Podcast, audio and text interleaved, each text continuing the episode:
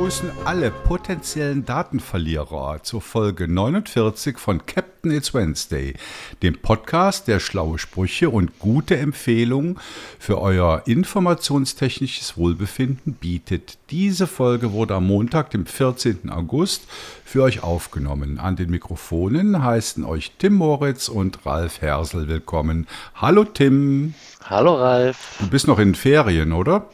Ja, richtig. Aber äh, ja, zu Hause, ne? Hat man mit, mit Haus und Garten hat man und, und Kindern hat man immer genug zu tun. Die Schulferien sind gerade zu Ende, jetzt kann ich mich noch ein bisschen so erholen.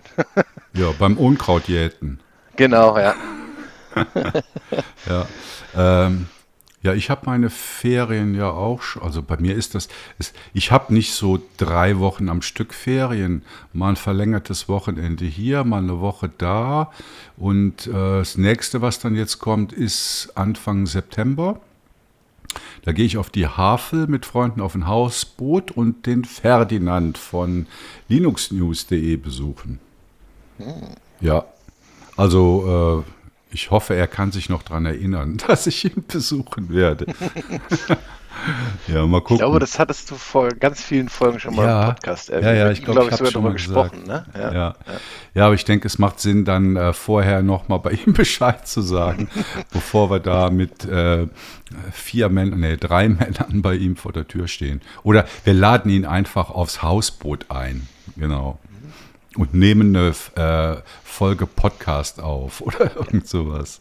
Wäre ganz praktisch, wenn er dann auch zu Hause wäre. Ne? Ja, genau. Ja. Ähm, genau, also kommen wir zu den Hausmitteilungen. Die sind heute nicht lang. Ähm, ein Thema sind Spendenmöglichkeiten. Da hatten wir in den letzten Tagen äh, Kommentare zu.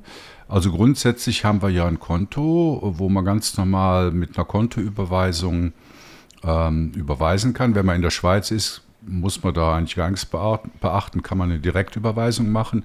Wenn man im, Deut im europäischen Ausland ist, also in Österreich oder Deutschland, dann empfiehlt es sich, eine SEPA-Überweisung zu machen.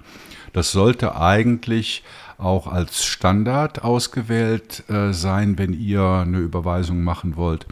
Da gibt es allerdings ein Problem. Eigentlich sollten diese SEPA-Überweisungen in Europa kostenlos sein. Da halten sich die Banken aber nicht ran. Die nehmen halt te teilweise irgendwelche Fantasiegebühren. Also ein äh, Leser, Hörer hatte geschrieben, äh, ich weiß nicht, welche Bank es ist, äh, die nehmen 5 Euro pro Überweisung, was dann natürlich ziemlich blöd ist, wenn man uns einen Euro im Monat spendet und 5 Euro Gebühren zahlen muss. Ähm, da kam dann die Frage, ob wir PayPal nicht auch anbieten können. Ich glaube, wir haben diese ganzen Bezahlmöglichkeiten in den letzten drei Jahren alle schon mal ausgelotet und sowas wirklich Tolles haben wir nicht gefunden. Also wie, wie gesagt, im Moment Direktüberweisung oder SEPA-Überweisung aufs Konto oder über LiberaPay. Da kann man mit Kreditkarte oder Debitkarte überweisen oder über Lastschrift. Und ich weiß jetzt nicht, ob PayPal da noch weitere Sachen äh, anbietet. Also das ist im Moment bei uns ein bisschen in Diskussion, was wir da machen können, um euch Spenden zu vereinfachen. Vielleicht sollten die Hörer und Leser zu einer besseren Bank wechseln. Vielleicht haben ja unsere Hörer eine, eine Bank, die nur freie Software einsetzt oder so. Die ja, können ja. uns ja empfehlen. Ja, schön wär's. ja. Nee, also das ist teilweise, ich weiß von meiner Mutter, die ist bei der Kreissparkasse Köln, die nehmen 14 Euro für eine SEPA-Überweisung. Also das ja. ist dann wirklich schon Mafia. Ja. Ähm, ein anderer Tipp, also, also grundsätzlich würde ich mal bei der Bank nachfragen, wie hoch denn die Gebühren für eine SEPA-Überweisung sind. Und wenn die dann halt irgendwie astronomisch oder für euch zu hoch sind, dann könntet ihr euch auch überlegen, äh, nicht monatlich zu spenden oder wöchentlich, äh, sondern jährlich. Ne? Da gilt es dann zu gucken, ob die SEPA-Gebühren dann ein Prozentsatz vom Betrag sind oder ob die fix sind. Ja, also es gibt viele Fallen, in die man da treten kann und es liegt wirklich nicht an uns. Ähm, genau, und dann, das hatten wir glaube ich auch schon mal erwähnt, gibt es ja seit langem schon eine Zusammenarbeit zwischen Ferdinand von linuxnews.de und uns. Äh, und das haben wir, ja, ich glaube schon seit einem Monat, gibt es bei uns auf der Seite eine Vorschau auf die letzten fünf Artikel mhm, bei linuxnews.de. Ja.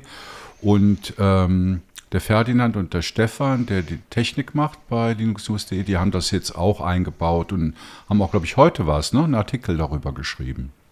Ich habe zumindest heute davon gelesen. Jo. Ob der von heute war, der Artikel, weiß ich nicht. Ja, und das ist natürlich eine tolle Sache, weil wir arbeiten an den gleichen Themen. Ferdinand ist mehr so auf News spezialisiert. Wir machen so ein Kessel Buntes und das ergänzt sich, denke ich mal, ganz gut. Und äh, ja, ich habe jetzt auch Autopod ausgebaut, dass man mit mehreren Sprechern teilnehmen kann. Und ich musste Ferdinand mal fragen, ob er mal wieder Lust hat, mit uns einen Podcast aufzunehmen. Jo, das war es auch schon mit den Hausmitteilungen und dann kommen wir zum Thema. Und jemand von euch hatte vor ein paar Wochen das Thema, sich das Thema Backup gewünscht. Das machen wir nicht. Stattdessen reden wir, nee, ich frage erstmal den Tim, warum reden wir nicht über Backup? Warum reden wir nicht über, über Backup? Ja, Backup alleine hilft nicht, ne? Genau. Ja. Äh, also ihr kennt das, ne? Also Backup ohne Restore ist halt nichts. Äh, wenn man Backup macht und fühlt sich in Sicherheit und hat nie getestet, ob das Wiederherstellen der Daten funktioniert, ja, dann hat man auch kein Backup. Also deshalb lautet unser Thema Backup Restore, äh, Rezepte für die Sicherung und Wiederherstellung eurer Daten. Ja, und äh, ich denke, das ist den meisten klar. Ich zitiere hier einfach nochmal, was die Definition ist. Also Backup bezeichnet das Gruppieren von Daten mit der Absicht, diese im Falle eines Datenverlustes zurückkopieren zu können. Datensicherung ist eine elementare Maßnahme zur Datensicherheit. Die auf einem Speichermedium redundant gesicherten Daten werden als Backup bezeichnet – das entweder online oder offline angelegt werden kann.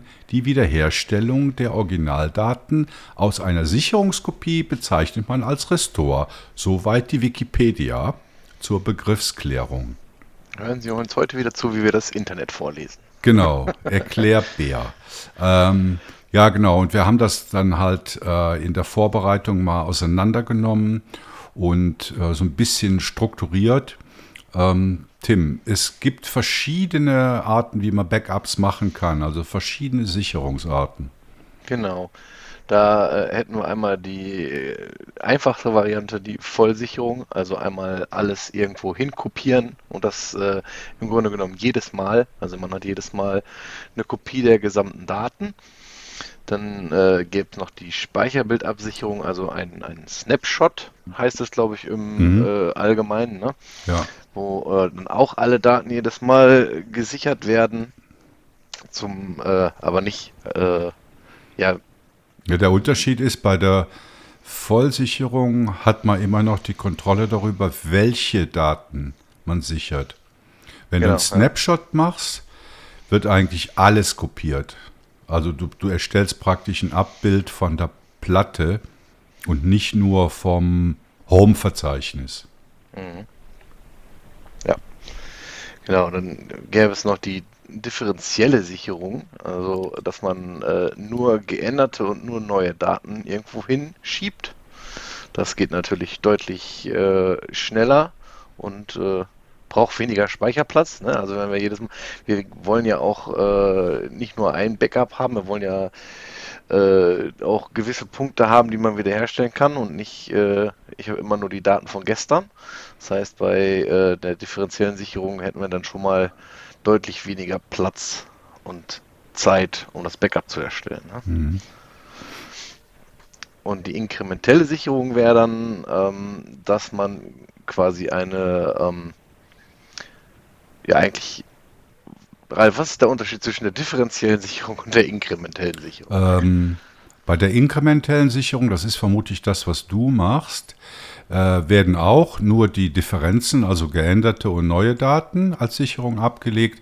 Die werden aber als eigene Kopien jeweils abgelegt. Also das heißt, wenn du ein Restore machst, dann reicht es nicht, auf deine letzte Sicherung zurückzugreifen, weil da liegen nicht alle Daten drin. Du musst also mehrere Sicherungen zurückspielen, um an alle Daten wieder ranzukommen. Und bei der differenziellen Sicherung, da hast du einfach eine Kopie der Daten und wenn du das Backup machst, kommen aber nur die geänderten da drauf. Aber du hast eigentlich einen Backup-Stand und nicht mehrere Backup-Stände. Also okay. bei der differenziellen Sicherung, da kannst du äh, nicht sagen, gib mir den Stand von letztem Monat oder von vor drei Monaten wieder, weil es gibt nur eine Sicherung. Bei der inkrementellen Sicherung ist das möglich. Da kannst du sagen, ja, meine Sicherung von, von gestern, die interessiert mich nicht. Äh, ich will die Sicherung von vorletzter Woche haben. Ah, okay. Also ja. bei der differenziellen Sicherung äh, überschreibe ich quasi auch ältere Daten, wenn die sich geändert ja, haben. Ja, beziehungsweise habe ich noch ja. Zugriff drauf, ne? Ja, beziehungsweise also differenzielle Sicherung sagt eigentlich darüber nichts aus, sondern die sagt halt nur, du kopierst nicht immer alles neu, sondern nur die geänderten und neuen Dateien. Okay, also ist wahrscheinlich die inkrementelle Sicherung ein Unterteil von. Ja, genau, das entwickelt das weiter, indem du sagst, ja, du, natürlich machst du differenziell, aber auch verschiedene Zeitstände davon. Mhm. Genau. Und dann, äh, also das sind die so die Hauptsicherungsarten, die es gibt. Und dann gibt es aber noch verschiedene Strategien. Also da geht es darum, äh, insbesondere bei der inkrementellen Sicherung, ja, wie oft und nach welchem Schema macht man das denn? Und da habe ich mir hier mal so drei Arten, drei Strategien rausgesucht. Äh, die erste heißt FIFO, also First In, First Out. Das bedeutet, du legst so lange äh, Sicherungen an, bis der Speicherplatz knapp wird. Und wenn der dann knapp wird, dann fliegt die älteste Sicherung raus und wird durch die neueste ersetzt. Also First in, First out.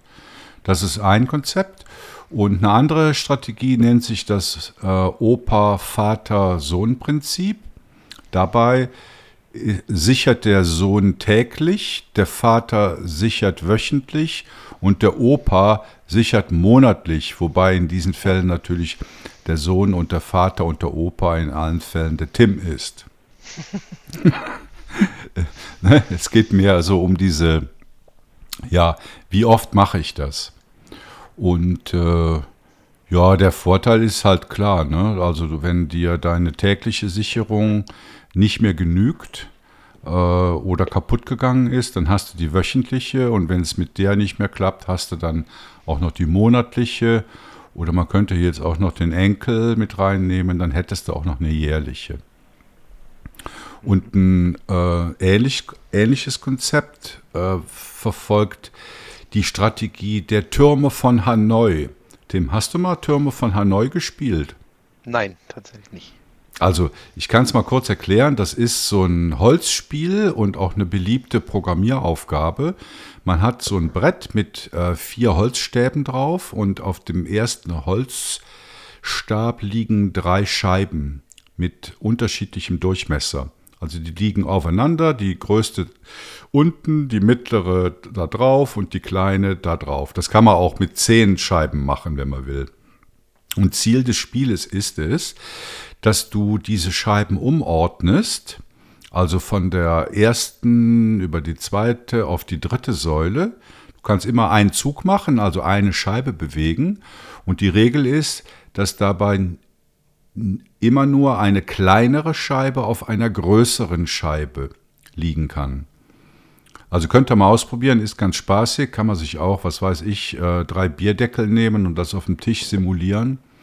Und dann gibt es halt so ein wildes Hin und Her und je mehr Scheiben man hat, desto schwieriger wird das. Zum Schluss muss halt diese Pyramide der Scheiben auf dem, auf der dritten, ähm, auf dem dritten Holzstab liegen. Genau, und das ist halt auch eine Sicherungsstrategie.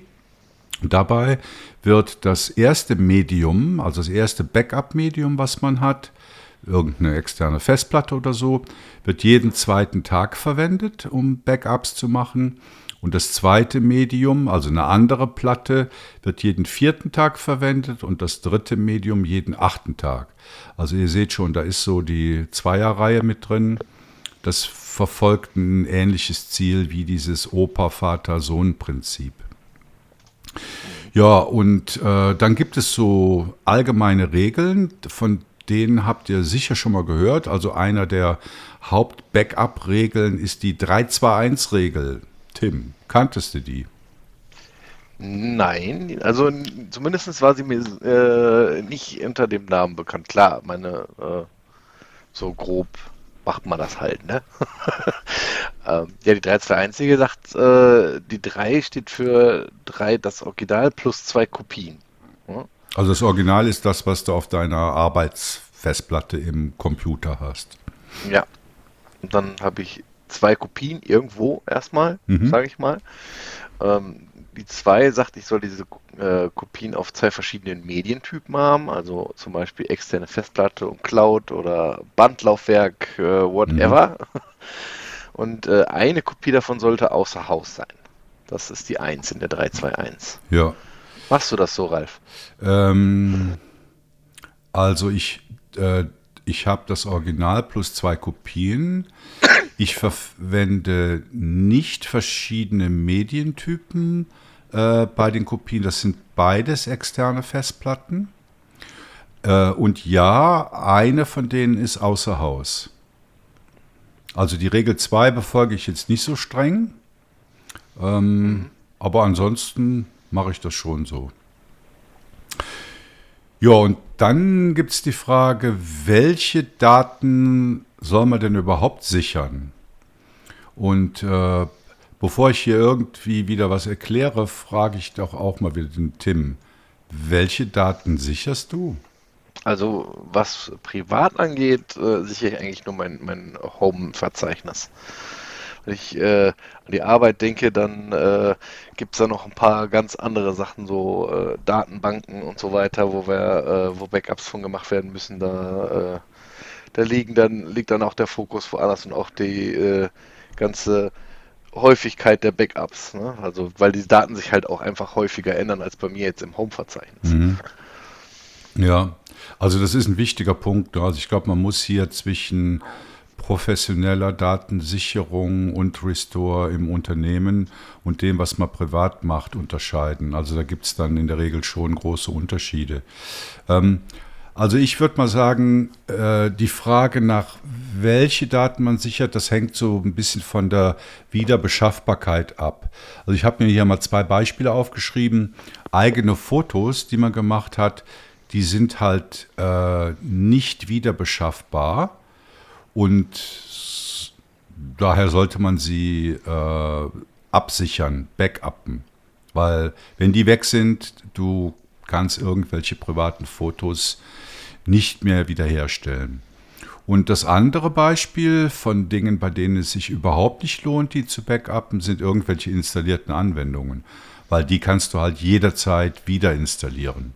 Ja, was bei mir im Home Directory auch gerne Speicherplatz frisst, ist der Downloads-Ordner. Den braucht man eigentlich auch nicht backuppen, mhm. aber der ist halt im Home standardmäßig drin und ist dann auch ein bisschen faul. Ne? Ja, ja und, und genau das wäre auch meine, meine, äh, meine nächste Bemerkung. Wenn man es sich einfach machen will, dann sichert man einfach das ganze Home-Verzeichnis. Das ja, da muss man nicht groß überlegen, oder? Beim Backup-Tool gibt man halt an, dass Home gesichert wird. Wer es etwas aufwendiger und platzsparender haben will, der überlegt sich halt, ja, muss ich denn jetzt alle Verzeichnisse oder alle Datentypen aus dem Home-Verzeichnis sichern oder kann ich da welche ausschließen? Und der Tim hat gerade schon gesagt, es gibt solche Sachen wie das Download-Verzeichnis oder ich habe so ein Temporärverzeichnis, lösch mich heißt das bei mir, wo halt so aller temporärer Schrott reinfliegt. Dann gibt es auch äh, noch äh, Cache-Dateien, die teilweise in den, in den äh, äh Hidden Directories, also in den Dot-Verzeichnissen liegen. Äh, ja, ich mache das bei mir so, also ich schließe be äh, bestimmte Verzeichnisse aus Das ist aber sowas, wo man schlechten Tipp geben kann. Also bei mir ist das so ein fortwährender Prozess, dass ich immer noch irgendwelche Verzeichnisse finde, deren Inhalte ich eigentlich nicht brauche. Ja, wo man, äh, ich sag mal, ob du sie brauchst oder nicht, ähm, ein, ein Punkt sicherlich ist dabei ja der, der, der Platzbedarf. Ne? Also, also einmal die Anzahl der Dateien, weil auch die Anzahl kann das Backup deutlich verlangsamen, ne? wenn du ganz viele kleine Dateien hast. Äh, aber da reden wir wirklich von, von äh, im, im Zehntausender und höher Bereich und äh, andererseits halt auch der Speicherplatz. Ne? Und dafür haben wir ja, wenn man mal auf GNU Linux CH guckt, gibt es ja das NCDU und das GDU, womit man da ganz gut gucken kann, was denn da eigentlich im Home Directory wie viel Speicher braucht und kann danach auch ein bisschen gehen. Ne? Ja. Also ich sag mal, wenn ihr genug äh, externe Speicherkapazität und genug Zeit habt, dann macht es euch einfach und sichert das ganze Home-Verzeichnis. Ja, wobei man, dann kann ich gerade kurze Geschichte zu erzählen, auch darauf achten sollte, dass die Daten, die einem wichtig sind, auch am Home-Verzeichnis liegen. Ich habe nämlich, ich habe mal äh, für GNU Linux auch den Artikel geschrieben über dieses papierlose Büro, ja, und dieses Einscannen von meinen ganzen Dokumenten, was ich da mache. Und äh, das habe ich, dieses äh, Paperless NGX, habe ich im Docker-Container laufen mhm. und war der Meinung, dass meine ganzen Dokumente und die ganzen Metadaten in mein Home-Verzeichnis gespeichert werden. Da wurde ich dann, als äh, ich meinen Rechner neu aufgesetzt habe, eines Besseren belehrt und dann war alles weg. Ja. Aber da habe ich dann eine Art von Backup gehabt, weil äh, ich mache das so hier mit meinem Scanner. Äh, der schickt die ganzen äh, Sachen per E-Mail in ein E-Mail-Postfach, was dann von diesem Paperless ausgelesen wird. Und da waren aber die ganzen Originaldokumente noch drin, sodass ich diese zumindest wieder hatte. Dann konnte ich die ganzen Indizierungen, die Metadaten alle daraus wieder. Hat ewig gedauert, dass das wieder auf dem Stand war wie vorher, aber die Daten waren zumindest nicht weg. Aber war das jetzt dein Fehler oder war das einfach die Anwendung, die das Zeug irgendwo anders hingeschrieben ja, das, hat? Äh, Im Docker halt, ne? Die hat das halt innerhalb des Containers abgespeichert, weil ich es nicht Ach, richtig ja, aufgesetzt habe. Okay. ja. Ich hätte ja sagen können, mach hier bitte einen äh, äh, Mount auf mein Home-Verzeichnis, habe ich aber nicht getan. Hm. Ja, aber trotzdem, Faustregel, wenn ihr euch keine Arbeit machen wollt, dann sichert einfach das ganze Home und über die Zeit könnt ihr dann ja mal gucken. Ihr seht das ja auch, also ich sehe das bei mir, oder wenn der Backup-Prozess läuft, dann sehe ich immer, was wird denn da so kopiert und dann fällt einem dann schnell auf, ob irgendwelche unnötigen Unterverzeichnisse mitkopiert werden und die kann man dann ausschließen. Ja, kommen wir zu den Werkzeugen für Backup. Da gibt es äh, sehr viel, also ich würde mal sagen, ja, Hunderte ist vielleicht übertrieben, aber es gibt sehr viel. Also bekannte Sachen sind natürlich Borg Backup oder Restic, äh, RSync, äh, DejaDAP ist, glaube ich, so ein bei vielen Distributionen vorinstalliertes Backup-Werkzeug. Copia ist auch noch ganz nett. Ähm, ja, also ich kann sie jetzt hier nicht alle aufzählen. Bakula gibt es noch. Äh, Tim, was verwendest du? Ich benutze eigentlich hauptsächlich Borg. Also entweder wenn an, an Werkzeugen Borg oder ähm, ansonsten gegebenenfalls auch die Krontab mit einem äh, TGZ oder einem, einem AirSync, was dann eine Art Backup ist, was ein bisschen nicht so ganz so komfortabel ist. Ne? Mhm. Kannst du kurz mal erklären, wie Borg das macht? Mhm. Wie Borg das macht, also das wird schwierig, glaube ich. Oder was Borg macht. Also jetzt ja. aus Anwenderperspektive. Mhm. Also bei Borg hast du im Grunde genommen ähm, ein, äh, den, den, Client, den äh, der ähm, wo du das Backup halt erstellst und du hast eine Gegenstelle, die eben auch Borg spricht und ähm, was dann so eine Art Repository ist, wo du dein äh, Backup hinspielst. Und äh, ja, dann hat das Ding ganz viele Features, ne? auch die man so, ich glaube, wo man die meisten von in den meisten Backup-Tools findet. Nicht alle in gleicher Ausprägung und äh, nicht alle überall, aber Borg hat da schon ziemlich viele von. Das wäre dann sowas wie die Kompression, ne? die ist immer äh, eine ganz wichtige Sache. Verschlüsselung, ähm, das sind so die beiden Hauptsachen, würde ich sagen. Und ähm, dann bei Borg noch die Deduplizierung. Das heißt, wenn ich doppelte Daten habe, Die habe ich zum Beispiel, wenn ich meine SQL-Dumps äh, irgendwo ablege, dann habe ich ganz viele doppelte Daten. Da äh, lohnt sich das schon enorm. Ne? Und dann macht Borg halt äh, per Default inkrementelle Backups. Also ähm, ich kann zu jedem Backup-Zeitpunkt zurückspringen. Und ich kann äh, das mit Borg ein, ein Backup bei mir lokal wieder mounten, um da einzelne Dateien zum Beispiel rausziehen zu können. Mhm. Und ähm, machst du dann inkrementelle, also äh, hier irgendwie Vat, äh, Opa, Vater, Sohn oder Türme von Hanoi oder machst du nur ein Backup? Mhm.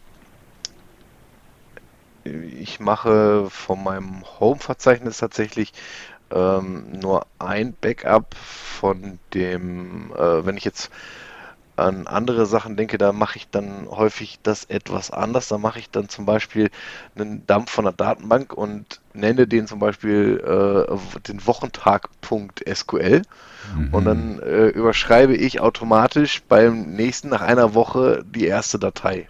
Ne? Dann habe ich quasi 2 in 1 und backuppe das dann aber täglich nochmal mit Borg. Okay, verstehe. Und ähm, du hast gesagt, bei Borg braucht es auf beiden Seiten eine Borg-Installation. Mhm. Also auf ja. dem PC braucht es eine Borg-Installation. Ich sag mal, das ist der Borg-Client.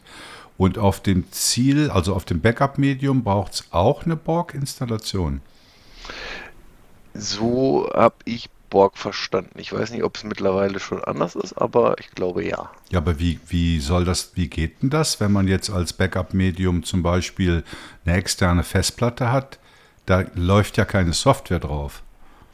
Hm, so, ja, du kannst natürlich auch, das Borg-Backup muss ja nicht äh, remote sein. Du kannst ja auch mit deinem eigenen Rechner sprechen quasi. Ne? Jetzt wäre Client und Server, sage ich mal, ein und derselbe Rechner. Mhm. Ne, würde äh, Borg dann als Location halt keinen Remote-Borg nehmen, sondern, sein, sondern sich selbst. Und der wiederum hat dann den Pfad, wo er hinspeichern kann. Ah, okay, verstehe. Ja. Ja, äh, Restic, war das für dich mal ein Thema? Ich glaube, die sind ja relativ ähnlich oder so ein bisschen Konkurrenten, Borg und Restic. Ähm, hatte ich noch keinen Grund, mir das anzugucken, weil ich mit Borg bisher zufrieden war. Hm. Aber ja, ich glaube, das ist relativ ähnlich. Soll an einigen Stellen, glaube ich, noch etwas besser sein, aber natürlich keinen Bedarf bisher. Du? Mhm. Ja, ich bin da ganz klassisch unterwegs mit R-Sync. Also tatsächlich verwende ich nicht R-Sync, sondern GR-Sync. Das ist halt eine GNOME-grafische Oberfläche für R-Sync. Und ja, da habe ich halt äh, drei Profile abgelegt für meinen Notebook, für mein Desktop und für meine NAS. Und äh, dann mache ich das Backup, äh, ich weiß nicht, zu meiner Schande. Ich mache nur monatlich ein Backup. Da kommen wir gleich noch zu, was denn so gute äh, Häufigkeiten sind für ein Backup zu machen. Ähm, ja, und dann starte ich halt GR Sync und äh, ja, lasse halt ein wie heißt das, ein äh, differenzielles, eine differenzielle Sicherung mache ich.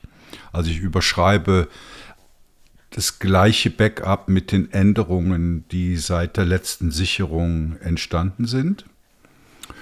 Und das mache ich, wie gesagt, auf einer externen Festplatte, die hier im Haus liegt.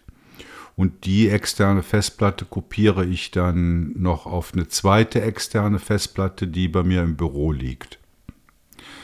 Äh, ja, so mache ich das. Und ich habe natürlich auch gute Gründe dafür, warum ich das so mache und warum ich kein Borg verwende. Aber da kommen wir gleich noch zu.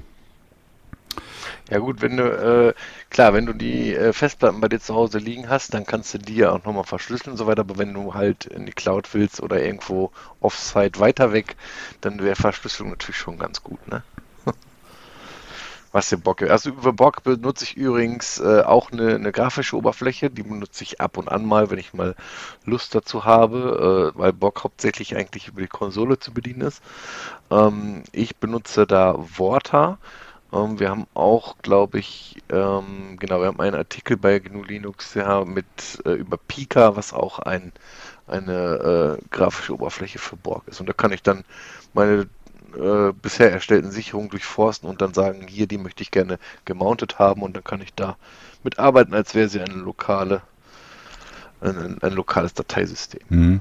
Ja, ich kenne Worte auch als so die standardgrafische Oberfläche für Borg. Habe ich schon oft gehört. Ja, kommen wir zur Häufigkeit des Backups. Ähm, ich würde sagen, das hängt von der Wichtigkeit und von der Änderungshäufigkeit der Daten ab. Also je wichtiger und, und häufiger geändert die Daten werden oder sind, desto häufiger sollte man halt ein Backup machen. Und ich glaube, die, die Gretchenfrage ist hier, wie schlimm wäre der Verlust, wenn ihr am Ende der Backup-Periode die Daten verlieren würdet? Also bei mir ist das, ich habe es ja gerade gesagt, ich mache einmal im Monat Backup. Das heißt, äh, im schlimmsten Fall würde ich die Daten dieses Monats verlieren. Und dann mache ich einmal im Jahr eine Kopie vom Backup auf die zweite Backup-Platte. Das heißt, wenn mir die erste Backup-Platte abraucht, würde ich schlimmstenfalls ein Jahr lang Daten verlieren. Und ich sehe schon, wie der Tim sich die Haare rauft, wegen dieser langen Zeiträume. Wie, wie ist das bei dir mit den Zeiträumen? Täglich. Täglich, also, ja. Ja. Ich meine, äh, Speicherplatz kostet nichts mehr, ne? Und äh, ja, von daher es äh, läuft einfach. Also ich weiß nicht, wie viel äh, tausende äh, riesen RAW-Bilder du auf dein, äh, in, de, in, deiner Sammlung hast, die Speicherplatz brauchen, aber bei mir äh, braucht das von, vom Speicherplatz her ist das überschaubar und dadurch, also dass es ja nur Daten. inkrementell ist, also ja, ja, ich habe wenig Daten, aber äh, R-Sync übers Netzwerk von meiner NAS äh, das längste ist dann eigentlich immer, bis R-Sync die Differenzen errechnet hat. Aber ich sag mal, das sind so, was ist denn das? Ein Terabyte an Daten. Das dauert dann schon 15 bis 20 Minuten, bis R-Sync das damit fertig ist. Mhm. Und also bei, bei mir ist eher so dieser Punkt, ja, täglich ist, ist ja nice, aber dann müsste ich ja täglich meine externen Festplatten anstöpseln und ja, dazu habe ja, ich halt keine gut. Lust. Ich äh, nehme halt einen Online-Speicher, ne? Der ist halt immer da. Ja, und, und, damit sind wir auch schon beim nächsten Punkt, wo Ralf geschrieben hat, ein Synken in die Cloud ist kein Backup, weil die Cloud nicht unter deiner Kontrolle ist und weil ein Datenverlust auch gesynkt wird. Datenverlust auch gesynkt wird, ist ja, ja bei dir nichts anderes eigentlich. Also doch. Also wenn, je nachdem, was du ja. für äh, Flex an deinem R-Sync dran hast. Äh, ja, ja, aber no? ich, ich stecke die ja nur einmal im Monat ein. Und äh, nee, nee, bei mir gibt's bei mir gibt's kein Two-Way-Sync, sondern nur okay. in eine Richtung. Hm. Also das heißt, bei mir werden die externen Platten immer voller. Mhm. Und wenn ich jetzt an eine Cloud denke, also ich könnte ja jetzt zum Beispiel auch sagen, äh, ich synke auf meine Nextcloud, dann wäre alles, was ich lokal verliere, auch auf der Cloud weg. Wenn dann der Nextcloud nicht auch immer voller wird, ne? Das kann man ja durchaus so machen. Ja, aber da, also meine Nextcloud, die verfolgt ja einen ganz Ach so, anderen Zweck. weil du meinst äh, mit dem Nextcloud Client, weil das Two-Way-Sync ist. Ja, klar, dann, ja. Äh, natürlich. Aber das, äh, also der Cloud ist nicht gleich Cloud. Ne? Also mein, ich sagte ja, on, ich habe es ja bewusst Online-Speicher genannt und nicht Cloud, weil ne, wenn du mit Nextcloud redest und Nextcloud Client äh, und tatsächlich so ein 1 zu 1 hast, dann gebe ich dir vollkommen recht, das ist kein Backup. Ja, da äh, klickst du einmal auf, aus Versehen auf alles löschen und dann ist auf beiden Seiten alles weg. Mhm. Nein, ich äh, habe schon tatsächlich einen Speicherplatz, der aber online zur Verfügung steht, wo ich dann die Daten nur hinschaufel und das nicht zurückgesynkt wird. Ja, okay. Das ist, da, also in dem Aspekt gebe ich dir recht, das kann man machen. Ich habe da noch andere Argumente, warum das doch keine gute Idee ist, aber kommen wir auch gleich noch zu. Und wie ich meine, das verschlüsselt, wir, ne? Also da kommt keiner dran. Ja, das haben wir ja auch ähm, bei GNU Linux CH. Also wir machen ja auch die, das Backup auf ein, ja, wie soll ich das nennen? Ein One-Way kopieren äh, bei Hetzner auf ein Backup-Storage. Genau. Aber äh, ich glaube, dessen muss man sich bewusst sein. Wenn jemand jetzt äh, irgendeine Nextcloud oder sowas verwendet, und zwar im, im, im, im äh, Zwei-Wege-Sync-Betrieb, dann ist das keine Backup-Lösung. Vollkommen richtig, ja. Ja. Äh, ja, und dann zum Speichermedium. Äh, also zum Beispiel externe Harddisk oder SSD. Äh, da ist, glaube ich, der interessante Punkt, dass man die beiden, also wie der 3-2-1-Regel, die sollte man sicher und getrennt voneinander aufbewahren, weil wenn einem die Bude abbrennt, dann hat man halt dann noch das Backup vom Backup irgendwo bei Bekannten oder im Büro oder sonst wo sicher aufbewahrt. Und dann äh, kam, kam neulich noch was bei mir. Meine primäre externe Harddisk, auf die ich Backups mache, die ist acht Jahre alt. Und ich dachte mir, hm, wann fällt die aus? Und dann habe ich mal die Smart-Werte, also die, die Gesundheitswerte der Festplatte angeguckt und da war eigentlich alles noch in Ordnung. Aber Tim, was meinst du? Acht Jahre bei einer externen Festplatte ist schon ein kritisches, eine kritische Zeit, oder? Ja, also mir wäre auf jeden Fall nicht wohl dabei. Auch, auch wenn die Smart-Werte stimmen. Ja.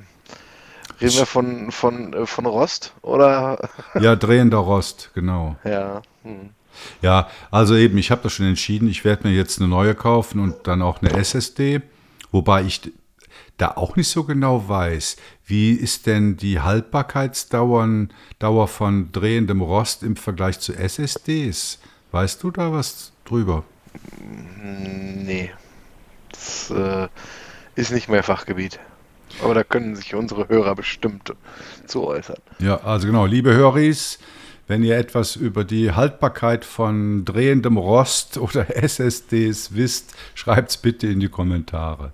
Aber ja, beachtet das, ne, dass äh, ihr eure externen Backup-Medien ab und zu mal überprüft. Und äh, genau, und den Restore versucht. Äh, du hattest, bevor du jetzt zum Restore kommst, du hattest noch hier äh, dazu geschrieben, was hast du jetzt nicht gesagt, offline, finde ich noch einen, äh, einen wichtigen Punkt. Ähm, wenn man das ganze Ding die ganze Zeit am Rechner hat, äh, wenn wir von Ransomware oder so sprechen, dann nützt einem das beste Backup nichts, wenn der ganze Scheiß mit Flöten geht. Ne?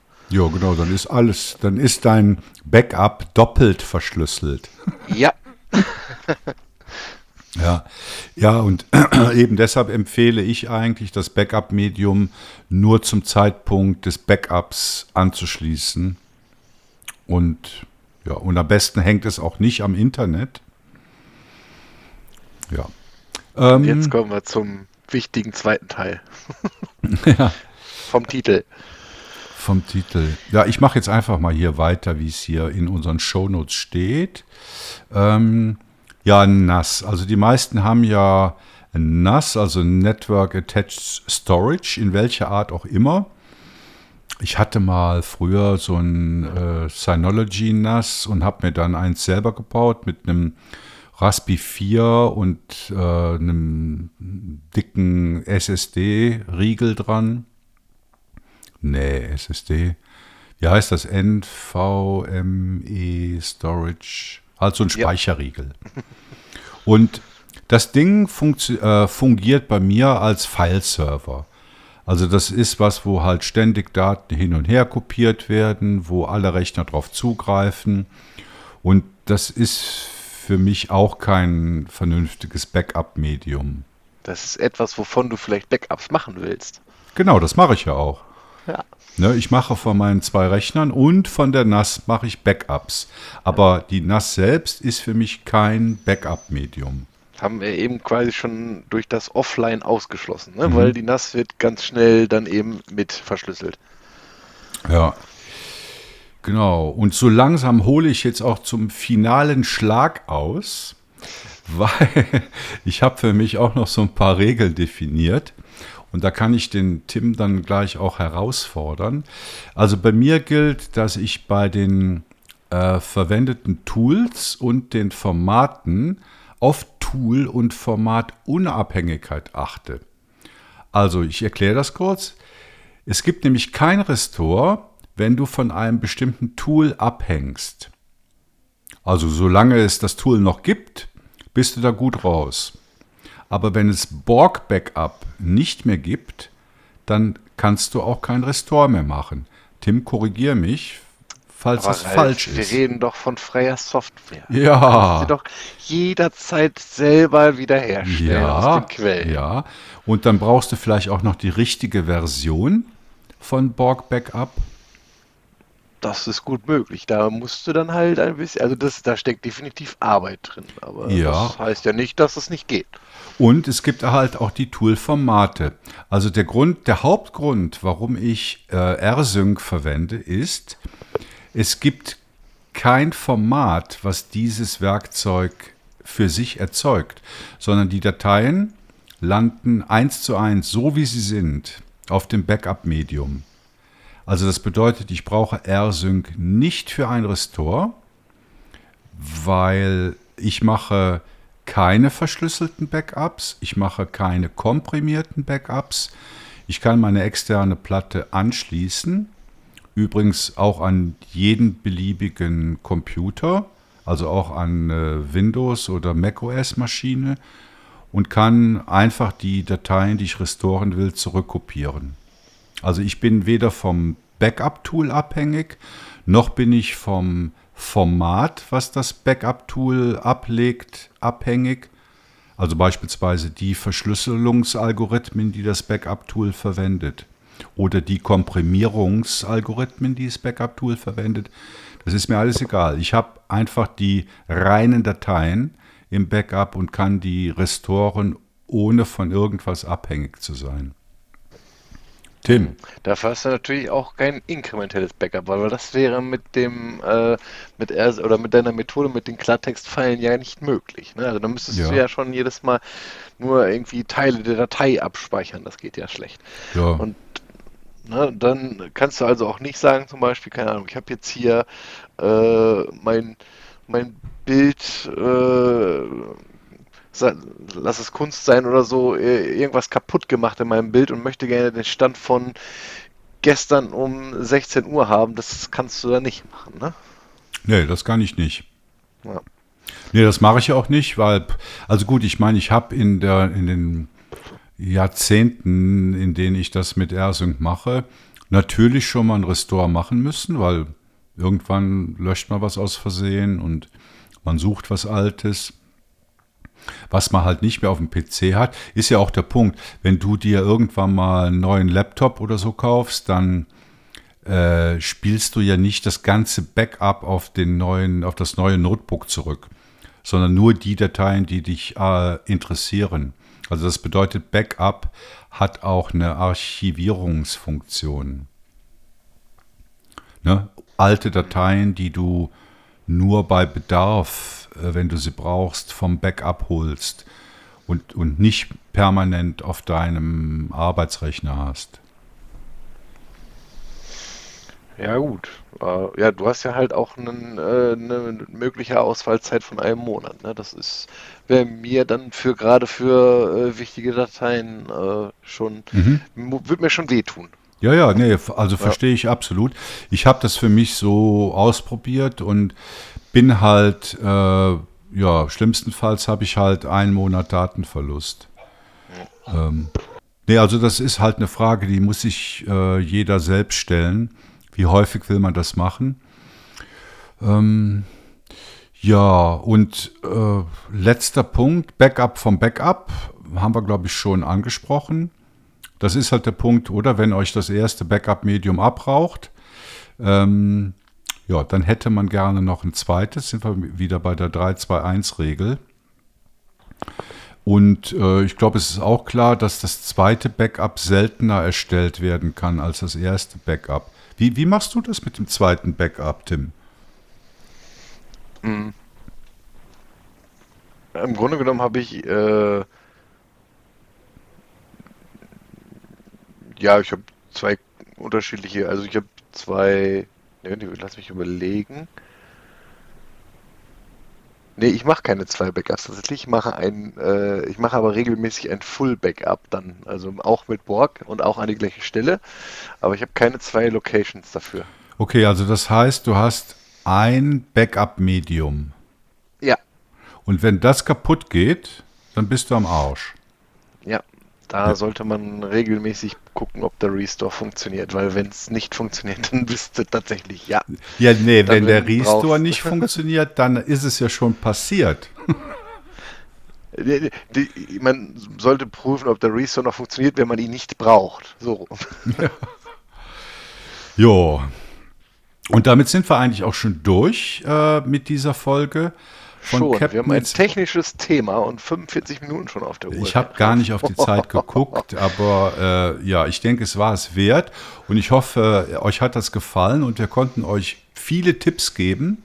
Und äh, vermutlich äh, haben viele jetzt noch bessere Tipps, oder? Zum Thema Backup und Restore. Und ihr wisst ja, wir sind ein äh, Mitmach- Podcast und Mitmach, eine Mitmach-Plattform für die Community.